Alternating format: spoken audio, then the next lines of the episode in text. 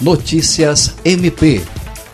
Os promotores de justiça Dyson Gomes Teles, Vanessa de Macedo Muniz e Júlio César de Medeiros inspecionaram na última sexta-feira, dia 22, as instalações do hospital de campanha voltado a pacientes infectados pela Covid-19, cuja estrutura está sendo montada nas dependências do Instituto de Traumatologia e Ortopedia, o INTO.